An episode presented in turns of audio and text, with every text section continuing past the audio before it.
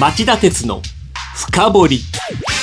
皆さんこんばんは。番組アンカー経済ジャーナリスト町田鉄です。皆さんこんばんは番組アシスタントキャスターの津田まりなです。今日夕方の町田鉄の深掘りフロントページでお伝えしたように、はい、墓穴を掘ったテスラ CEO の非上場化宣言。あれでは資金を確保したとは言えずルール違反に問われる懸念もと題してお送りします、はい、この問題フロントページの7位でもご紹介しましたがまずは津田さんニュースの肝の部分を紹介してください。はいお伝えします。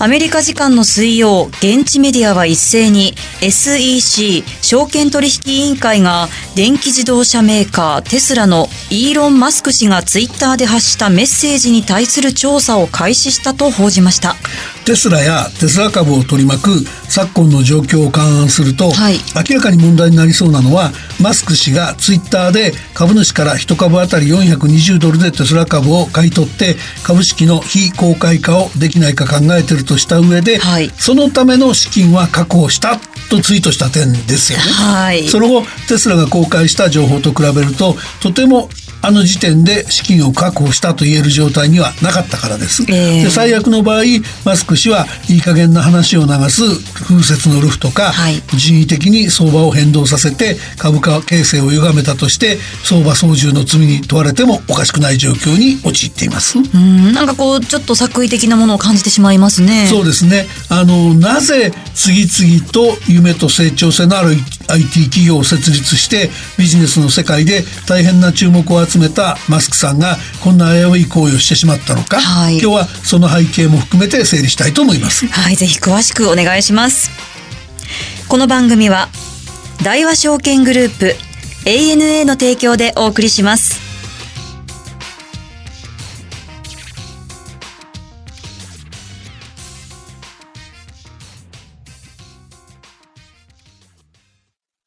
長引く低金利、資産運用にお悩みの皆様、ファンドラップをご存知ですか？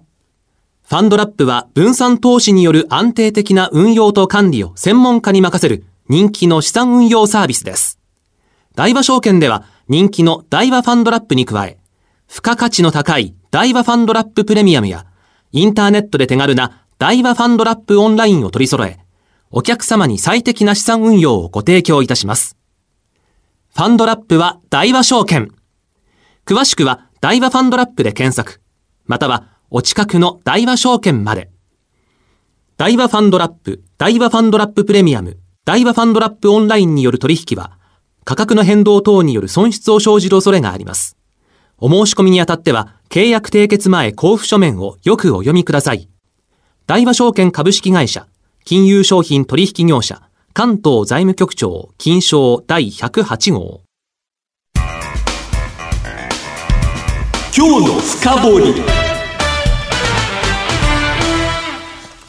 さあ、まずは念のためですが、イーロン・マスクさんとテスラ社について教えてください。はい、えー、マスクさんは南アフリカ共和国出身の起業家で、はい、1998年にオンライン決済大手ペイパルの前身となる X.com を創業。はい、2002年には宇宙への輸送を可能にするスペース X 社を設立した。で、さらに翌2003年にはテスラの創業に参加し、2008年から CEO を務めています。で、一方のテスラ社はカリフォルニア州のシリコンババレーに本社を置く IT 企業のような自動車メーカーで、ええ、2008年に電動スポーツカーテスラロードスターを発売して市場に参入。ついで2009年に高級フォードアセダンモデル S、2012年に高級 SUV モデル X を投入。この間の2010年にはナスダック市場への株式公開や日本のパナソニック、トヨタ自動車との業務提携を果たして大きな話題になりました。はい。で、その後のテスラ社の軌跡っていうのはどうなったんでしょうか？えっと、創業から10年以上にわたって業用を拡大してきたんですが、ええ、2016年にそれまでの車より低価格のセダンモデル3の発売を発表してからは試練の連続になりました。で業績も四半期ベースで最終損益が黒字になったのは2013年1月から3月期と2016年7月から9月期のわずか2回だけです。はい、で株価も2017年9月に終値ベースで385ドルという上場来高値をつけた後は伸び悩んできました。あのその伸び悩んだ理由っていうのは？今年3月に発表したモデル S のリコールに加えて、はい、えー、テスラの重荷になったのは、えー、量産能力の脆弱さですね。はい、ネバダ工場での生産を週5000台体制にすることを目標に掲げたんですが、2度も延期。今年6月の最終週になってようやく達成した時は、当初計画のほぼ1年遅れという低たらくでした。1年遅れ。そんなに遅れた原因って何だったんですかね？あの原因は AI、人工知能やロボットを使って自動化効率化する戦略をとっていたにもかかわらず、はい、それがうまくいかなかったこと。で、人海戦術に切り替えて対応したものの、40万件も抱えていた予約需要に応えられず、売上につながらない状態が続き、手元資金の枯渇が懸念されてました。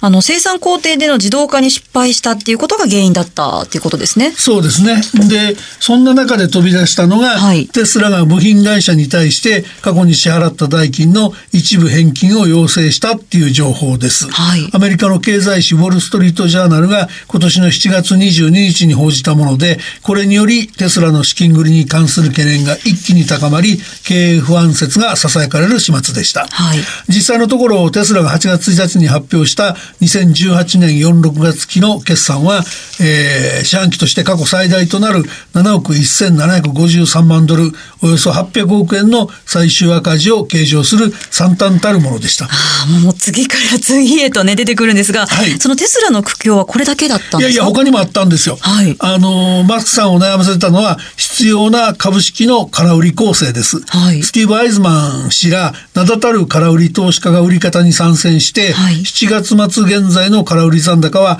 3499万株と不動株の27.6%に達してました。えー、マスク氏はよほど腹に据えかねたのでしょう。もうすぐ踏み上げられるなどとツイートして敵返しむき出しでした。で、売ってたのはこうした投機筋だけじゃなかったんですね。そうなんですね。当局への届け出によると、テスラの大株主であるフジリティインベストメンツと、はい、ティーロープライスグループがいずれも今年の4、6月の間に、えー、テスラの持ち分を20%強減らしたことが明らかになってます。なるほど。じゃあ、こういう背景のもとで、あのニュースにあったマスクさんのツイートが出てきたんですね。そうです。あの、アメリカ東部時間の7日午前10時前のツイートです。はい。で、一株当たり420ドルでテスラ株を非公開にできないか考えている。資金は確保したという内容で、アメリカのメディアや株式市場の参加者は騒然となりました。はい。経営者が個人のツイッター上で公開している株式に関する重要情報を公表するのは異例ですから、そうですよね。あの、ナスダック取引所は、もしかしたらアカウント、ツあの、ツイッターのアカウントを乗っ取って、風説した人がいるんじゃないかっていう可能性もあるというので、えー、事実関係の確認をするために、テスラ株の売買を停止処分にしました。はい、で、それまでテスラ株は乱高下繰り返して、えー、その日の取引再開後、えー、テスラ株の終値は370 79ドル57セントで、えー、前日比11%高と跳ね上がったんですね。あの、町田さん気になるのが、はい、そもそもね、ツイッターで経営者がそういう情報を流していいんですか？あのね、そこはアメリカの SEC は OK なんです。はいえー、きちんと事前に、あの、こういう流し方しますよっていうのを届けて了解取っとく必要はありますけども、はい、それさえ取れてればアメリカはツイッターでも OK なんです。ああ、そうなんですね。じゃあ、むしろ、あの時点で資金を確保したっていうことの方が問題なんですね。その中身を言っちゃったことの方が問題なんです。ああ、なるほど。そのマスクさんがツイートで明かした通り、テスラ株の買取予定価格が420ドルになればですよ、はい、これはあのニューヨーク市場のあの日の前日終値に22%超も上乗せした高値水準ですから、はい、であのこの株価に見合う時価総額はおよそ720億ドルとなり全ての株主からテスラ株を買い取る場合のコストも同額の720ドルになる計算ですよね。あ720億ドルに。はい。はい、で、えー、それで、えー、株式市場関係者の間ではマスクさんがこの巨額の資金をどうやって確保したのかに関心が集中しました。そういう疑念に対してどうマスクさん答えたんでしょう。あの6日経ってからのブログなんですけども、はい、そのマスクさんは去年サウジアラビアの政府系ファンドから株式の非公開化をサポートするという申し出を受けたことがあるというんですね。はい、それから一方その420ドルの根拠なんですけども、えその非公開化後に株主としてとどまるつもりのない株主からテスラ株を買い取る価格でマスクさんによると最大で3分の2程度はテスラの株主にとどまるはずだから、はい、700億ドルを超すような買取資金は不要だっていう個人的な目算も公表したんですね。えー、だけど、ただしですよ、こうした計画は今後内部の特別委員会によって精査されて、最終計画は株主投票で決定するという話ですから、えー、要するに個人のアイデア段階、生逃げ段階、えー、つまりまあ勇み足でしょうね。ひどいですね。もっと言えばこれこそ風雪のルフだってことになるかもしれないですよね。そうですね。で、さらにテスラの経営や業績が3憛たる状況の上テスラ株が空売り攻勢を受けてた事実を考えると、はい、マスクさんが投資家を惑わせて株価の高値での安定化を狙って相場操縦を目論んだと受け止められても仕方ない状況が判明したことになりますよね。うん。でそれを受けて SEC 証券取引委員会はどう動いたんでしょうか、えっとまあ、当然相場操縦なんかが疑われる以上、はい、事態を重く見て、ね、関連情報の提出を迫るサピーナ、まあ、日本語で召喚状って言いますけどもを発出したって考えるのは自然なんでしょうね。そうですね。で SEC の召喚状送付のニュースを受けて、はい、テスラの株価は今週水曜日前日終値より2.5%安の338ドルまで下げて、えー、この日の取引を終えました。まああっという間に株式非公開化に向けた買い付けへの投資家の期待が剥げ落ちた格好なんですね。あ、すごい影響も大きいですけど、この問題、この先どうなっていくんでしょうか？えっと、実際に SEC がどの程度マスクさんに厳しく法的責任を問うかはまだわからないですが、はい、あの、二つ見逃せないことがあって、はい、アメリカの新聞ニューヨークタイムズの論調だと、はい、その水曜日の朝刊なんですけども、取締役会はマスクさんの精神状態を問うべきだって言ってるんですね。はい、それから、まあ、要するに経営者との資質があるかって言ってるんですよね。えー、それからイギリス系の証券会社バークレイズのアナリスト、えー、ブライアン・ジョンソンさんが調査リポートで、投資家はテスラ株を手放した方が、テスラ社の非公開化計画が頓挫するリスクに見舞われるより望ましいかもしれないと、その株式非公開化提案にもきっぱりとインド渡しちゃってるんですね。町田さん、この問題どうご覧になるでしょうか？だから、あの、振り返ってみますとね、えー、マスクさんってそのすっごい創造的なアイデアに溢れた起業家で、はい、僕もその点は高く評価します。だけれども、はい、優れた起業家、優れたアイデアマンが優れた経営者とは限らないですよね。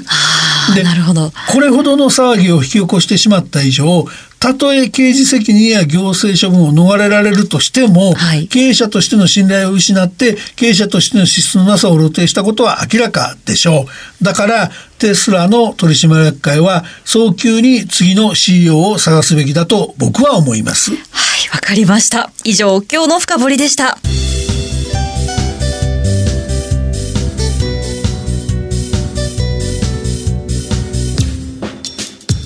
町田鉄の深掘り今夜は墓穴を掘った？テスラ CEO の非上場化宣言。あれでは資金を確保したとは言えず、ルール違反に問われる懸念もと題してお送りしました。番組への感想、ご質問などありましたら、ぜひメールでお寄せください。メールはラジオ日経ホームページ内、番組宛てメール送信フォームからお送りください。たくさんのメールお待ちしています。番組を聞きのあなた、来週も徹底的に深掘ります。それではまた来週です。さようなら。この番組は大和証券グループ ANA の提供でお送りしました。